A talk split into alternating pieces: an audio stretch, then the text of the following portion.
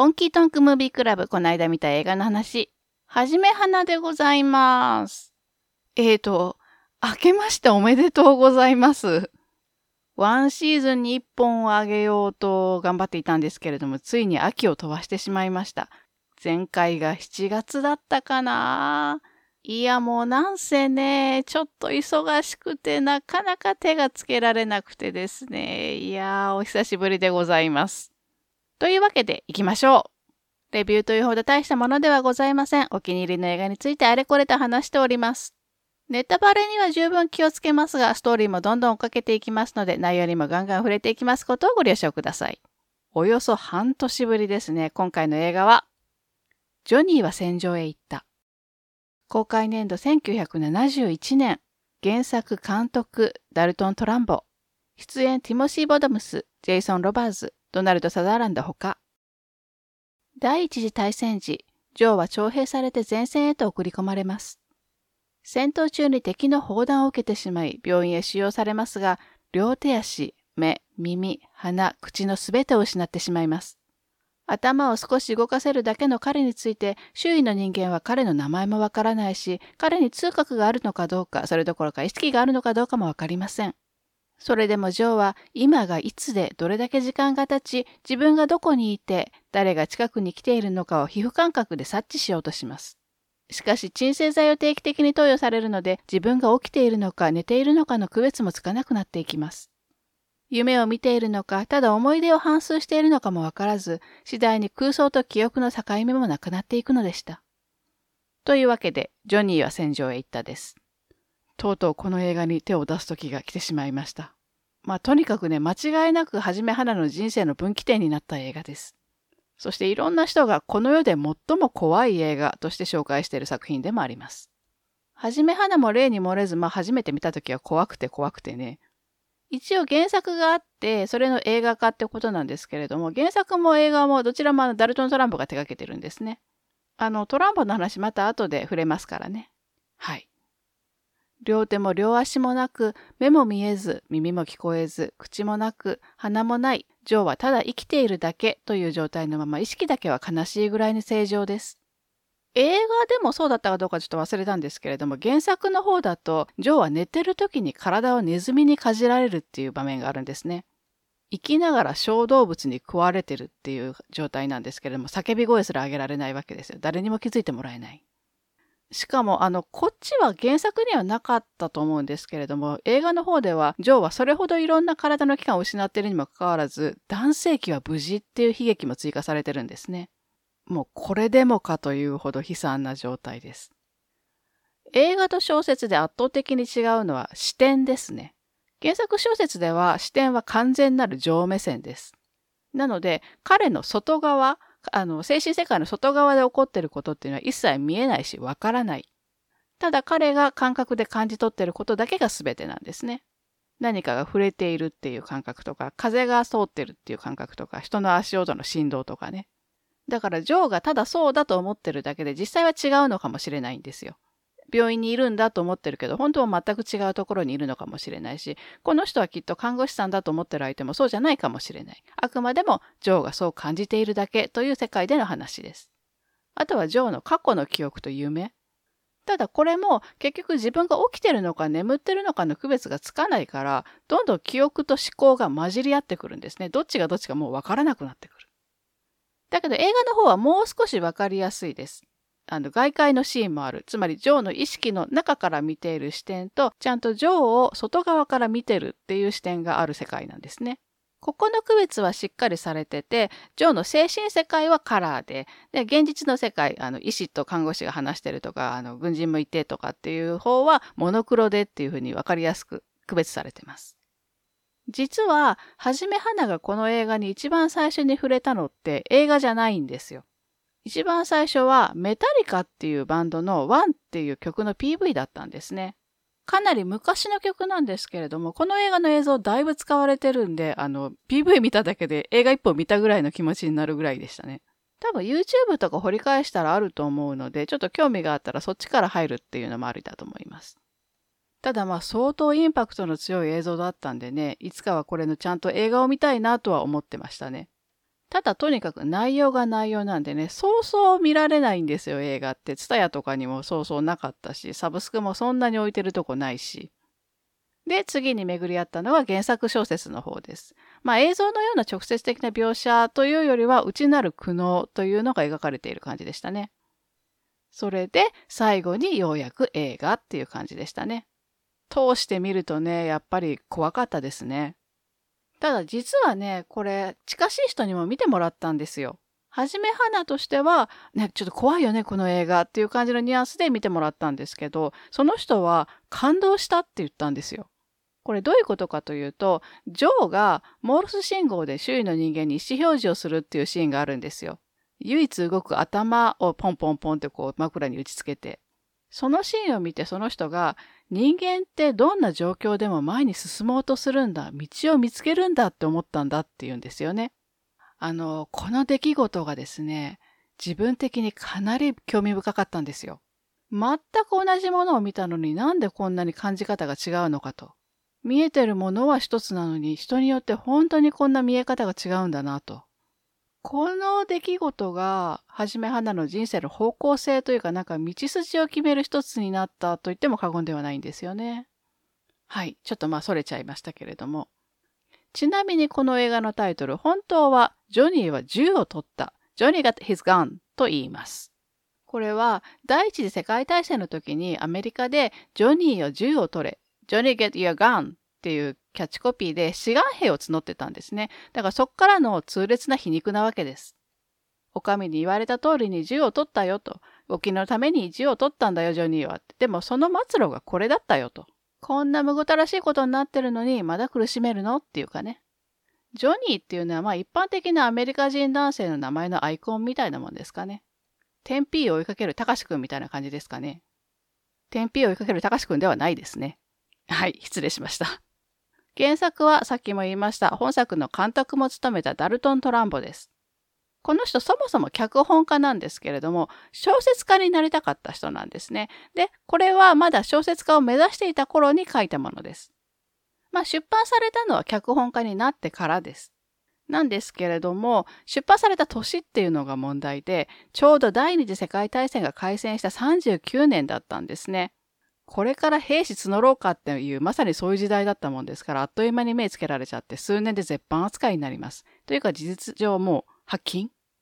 で、戦後にはまた一度復刊するんですけれども、今度は朝鮮戦争始まっちゃうんですね。で、また絶版です。今はまた復刊してるんですけれども、戦争が起こるたんびに標的にされるぐらいとんでもなく強い反戦メッセージを持った本だっていうことです。ただやっぱりそれだけ目の敵にされるってだけあってですね、トランボ自身は相当思い入れがある作品なんですよね。で、71年にようやく映像化されたんですけれども、その時やっぱり監督はトランプ自身が務めたってことです。いや、その年だってベトナム戦争真っ只中だったと思うんですけどね。実はその前、64年とかだったかな、友人のルイス・ブニエルと共同で映画の脚本書いたらしいんですけれども、結局資金繰りがうまくいかずに頓挫したらしいんですよね。で、71年になったと。そっち見てみたかったですけどね、私の大好きなルイス・ブニュエルとの共作って。でですね、もちろん唯一無二の映画ではあるんですけれども、映画の内容から最近よく類似作品として名前が出される映画があります。それが2010年ですね、若松浩二監督、寺島しのぶ主演のキャタピラー。これもまあ戦時中、戦後かなの話なんですけど、夫が戦地から帰ってくるんですけど、やっぱり手足あ全部なくしちゃってるんですね。で、声帯もやられちゃったらしくて、話すこともできなくて、で、耳もほとんど聞こえないっていう状態なんですよ。舞台としては田舎の農村なんですけれど、夫の家族はもうその妻の方に、じゃああとよろしくってもう押し付けちゃって、まあいなくなっちゃうわけですよ。実は夫が出生する前、妻は相当な DV を受けてたんですね、夫から。自分を虐げてきた夫が何されても無抵抗な状態で戻ってきたと。それはいわば過去の自分の姿であり、夫婦間の立場が完全に逆転ししまった生活になってしまったっていう夫婦の特に妻の方の話の映画です。この作品は、まあ、ジョニーは船長行ったの影響はもちろんあるみたいなんですけど、どっちかといえば、江戸川乱歩の芋虫に大きくインスパイアされてると言われてます。そして主人公はあくまでも妻の方で、戦地に赴いて死死や感覚を失った当事者である夫よりも、妻の方の苦悩にフォーカスされている映画です。個人的にジョニーは戦場に行ったとイメージが似てるなと思った映画って実は別にありましてですね。それが68年の岡本喜八監督の肉弾。あれなんか日本映画ばっかり上げてますね。今回海外の映画で類似とかってちょっと思い浮かばなくてですね。これ収録後に、あ、これがあったとか思い出すパターンではあるとは思うんですけどね。で、肉弾という映画なんですけど、主演は寺田みのりさんです。主人公名前がありません。あいつって呼ばれてる軍人です。二十歳そこそこの幹部候補生なんですけれども、広島に原爆が落とされてからかなり戦局がまあ怪しくなってるって時なのに、というか時だからか、急に特攻を命じられるんですね。だけども戦闘機も戦艦もないんですよ。突っ込むものがないと、じゃあどうしますかってなると、ドラム缶に魚雷抱えて入って海に流れてこいと。自分でオールこいで太平洋に出て敵の船だなぁと思ったら当たってこいと。もうむちゃくちゃでしょ？見てる方としては、はぁって感じなんだけど、主人公はかなり淡々としてるんですね。命令に背くつもりはないんですよ。じゃあ行かなきゃなって感じで。ただ、何のために命を懸けるのかはわからなくなっちゃってます。一応まあ特攻ですからね、それまでに一日休暇をもらえるんですよ。で、そこで何しよっかなっていうことになって、召喚に行くんですね。そこで同じぐらいの年の女の子と出会って、まあ、恋に落ちるんですよ。淡い初恋のようなね。で、この子を守るためなら死ねるとやっと腹が決まるんですけれども、特攻に出る前にその子空襲で亡くなっちゃうんですね。もうこうなるといよいよ何のために死にに行くのかわかんないんですよ。それでも予定通り魚雷と一緒にドラム缶に入れられて海に流されるんです。まあ流されたものの、今世界がどういう状態なのかも全然わかんないんですよ。ラジオとか持ってるわけでもないですからね。そんな世界から切り離された状態のまま彼は海を漂い続けるんです。体の欠損とかがあるわけではないんですけど、なんとなくこっちの肉弾の方が、ジョニーは戦場へ行ったのイメージとちょっと似通ってる映画かなという印象を受けましたね。では、原作者で監督のダルトン・トランボの話、もうちょっとしようと思います。トランプを語るには、まず50年代のアメリカの背景を話すことが必要ですね。その頃はアメリカ政府が共産党員とかその支持者とかを弾圧するいわゆる赤狩りの時代です。共産主義思想があると思われる人間を片っ端から検挙して仕事を取り上げたりとか、言論統制したりとかいう迫害をしていった時代なんですね。最悪なのが、まあ、こういうこと歴史の中では珍しくないんだろうと思うんですけど、偽のリストみたいなのを作成して、都合の悪い人間を取り締まらしたりとか、逮捕したりとか、いわゆる偽証とかね、事実をねじ曲げちゃったりみたいなのも多くあったようで、かなり強引な手法を取られてたっていうのも有名な話です。この赤狩りの影響は政府関係者とか軍部関係者だけじゃなくて映画監督とか脚本家とか俳優とかいわゆるハリウッド関係者にも及んだんですね。有名なところではアメリカ国外追放されちゃったチャップリンとかね。で、トランボも例に漏れずという感じですかね。トランボは40年代にアメリカ共産党に入党してて赤狩りの時には逮捕されてるんですね。そのせいで出所してからも仕事がやっぱりなくて干されてたんですけれども、ハリウッドとしてはトランボが才能あふれる脚本家だっていうのはもう知っているので、名前を変えて仕事をしてたっていうことですね。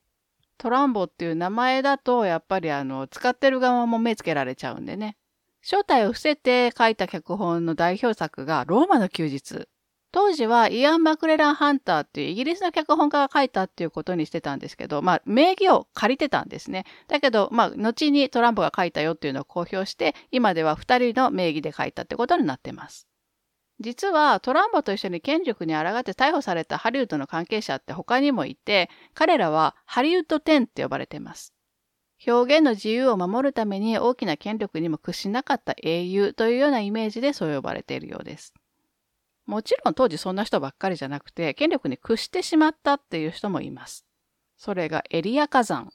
欲望という名の電車とか、あの、ジェームズ・ディーンのエデンの東とかの監督ですね。火山ももともと共産党員だったんですけど、権威がかけられた時に共産主義思想があると思われるあの仲間、監督とか俳優とか、いわゆる業界の友達の名前を挙げたら許してやるよと言われたわけです。友達売ったらお前は見逃してやるよと言われて売っちゃったってことですね。まあそのおかげで友達たちは逮捕されましたけど、自分は映画作ることができて、実際その間の名作とかもいっぱい作ってるわけですね。でもね、結局赤狩りの時代が終わった後は、まあ、一転して裏切り者ということで、業界から干されちゃうんですね、この人。やっぱり仲間を売ったっていう事実がね、あの、消せないっていうことですよね。いや、これもさ、時代の潮流っていうのは必ずあってですね、常識とか動向とか、まあ、風潮みたいなもんって常に動いてるんだなっていうかね、急に180度転換するなんてこと本当によくあるんだなっていう。